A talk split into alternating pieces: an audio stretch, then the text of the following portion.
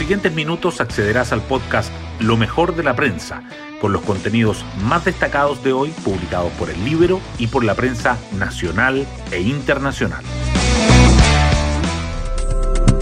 Buenos días, soy Magdalena Olea y hoy martes 28 de septiembre les contamos que la agenda informativa sigue concentrada en las votaciones que se realizan tanto en la Cámara de Diputados que hoy define la suerte de los proyectos para un cuarto retiro de los fondos de pensiones y la despenalización del aborto, como en la Convención Constitucional, que debería terminar de zanjar sus reglamentos durante esta jornada. Por otra parte, el debate sobre la posibilidad de acortar el próximo mandato presidencial, tras los dichos del vicepresidente del órgano constituyente Jaime Baza, suma incertidumbre a la campaña de Boric, cuenta El Libero en una nota publicada en su sitio web. Las portadas del día. El proyecto de un cuarto retiro desde los fondos de pensiones sobresale los titulares. El Mercurio dice que los diputados de la Comisión de Constitución aprueban la iniciativa y que el Banco Central advierte por el riesgo de los desequilibrios financieros. La tercera y el diario financiero agregan que la moción llega a la sala de la Cámara sin impuestos, pero con la retención de la pensión alimenticia, un nuevo anticipo de rentas vitalicias y dos años para pedirlo. El Libero, en tanto, señala que cae el apoyo al cuarto retiro en las redes sociales, hay 22% menos respaldo en comparación con el tercero. La Convención Constitucional igualmente se destaca. El libro titula con Jaime Baza, que busca acortar el periodo presidencial, mientras que el Mercurio y la Tercera resaltan el debate que el vicepresidente de la instancia constituyente generó sobre el tema. Por otra parte, el Mercurio subraya que la Convención ratifica siete comisiones temáticas y hoy despacharía el reglamento general y que la Express informa que se ha ejecutado el 25% del presupuesto del órgano constituyente. La crisis migratoria en el norte también sigue presente. El Mercurio abre con los candidatos a la presidencia que confrontan posturas por las medidas ante el tema migratorio. El Libero remarca los dichos de Pepe Out por el efecto electoral de la crisis migratoria. Es terreno fértil para Cast, dice. Y los dichos del delegado presidencial de Tarapacá. Lo que dicen el alcalde Soria y la senadora Proboste no es cierto, afirma. El Mercurio y la Tercera dedican sus fotos al inicio del proceso de vacunación en los colegios a los niños de entre 6 y 11 años. Además, el Mercurio destaca que la nueva estrategia sanitaria por la pandemia parte este viernes, poniendo foco en aforos y en el pase de movilidad, y la tercera resalta que la superintendencia inicia sanciones contra los colegios que no han reabierto las aulas. Finalmente, el líder entrevista a Luis Hermosilla, quien dice que es lamentable la apología de un crimen como la del senador Jaime Guzmán.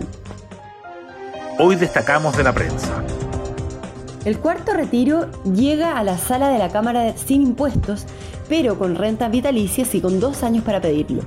Los diputados de la Comisión de Constitución despacharon ayer el proyecto para un nuevo rescate de los fondos de pensiones y la sala de la Cámara lo votará hoy. Entre las disposiciones aprobadas está retener el 100% de los fondos en caso de deudas por pensión de alimentos y limitar los descuentos a prorrata de las rentas vitalicias al 5%. En tanto, Sebastián Sichel evita aclarar si retiró sus fondos de pensiones, desatando críticas en su sector y en el de sus rivales.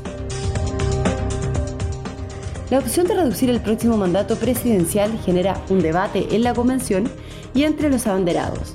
El vicepresidente de la Convención, Jaime Baza, planteó la posibilidad de que la nueva constitución establezca un régimen transitorio que obligue al nuevo gobierno a convocar elecciones anticipadas. En sectores de oposición se mostraron abiertos a una variación del itinerario electoral, pero entre algunos candidatos presidenciales ha habido diferencias sobre esta materia. El planteamiento de Baza, además, reabre la discusión sobre los límites del poder constituyente. El presidente Piñera fue tajante en repudiar los hechos ocurridos en Iquique durante el fin de semana, pero reivindicó el trabajo del Ejecutivo en materia migratoria tras las fuertes críticas de los parlamentarios. Por su parte, los candidatos a la moneda confrontan su postura sobre el tema. Las ideas van desde generar una cumbre regional hasta fortalecer los controles fronterizos para evitar el tránsito por los pasos no habilitados. Y el gobierno oficializa el fin del toque de queda y los cambios al plan paso a paso el presidente Piñera confirmó que el estado de excepción que vence este jueves no será renovado, lo que implica el fin del toque de queda y otros cambios a la estrategia sanitaria, además de reemplazar la fase de cuarentena por restricción y agregar la etapa de apertura avanzada, el plan paso a paso se enfocará en los aforos y en el pase de movilidad. Los gremios valoran los anuncios, pero el turismo insiste en una mayor apertura de fronteras. Otras noticias. La ley corta de pensiones da su primer paso en el Congreso y los diputados alistan múltiples indicaciones. La Comisión de Trabajo de la Cámara aprobó la idea de legislar el proyecto que busca ampliar el pilar solidario y reduce las exenciones tributarias para financiarlo.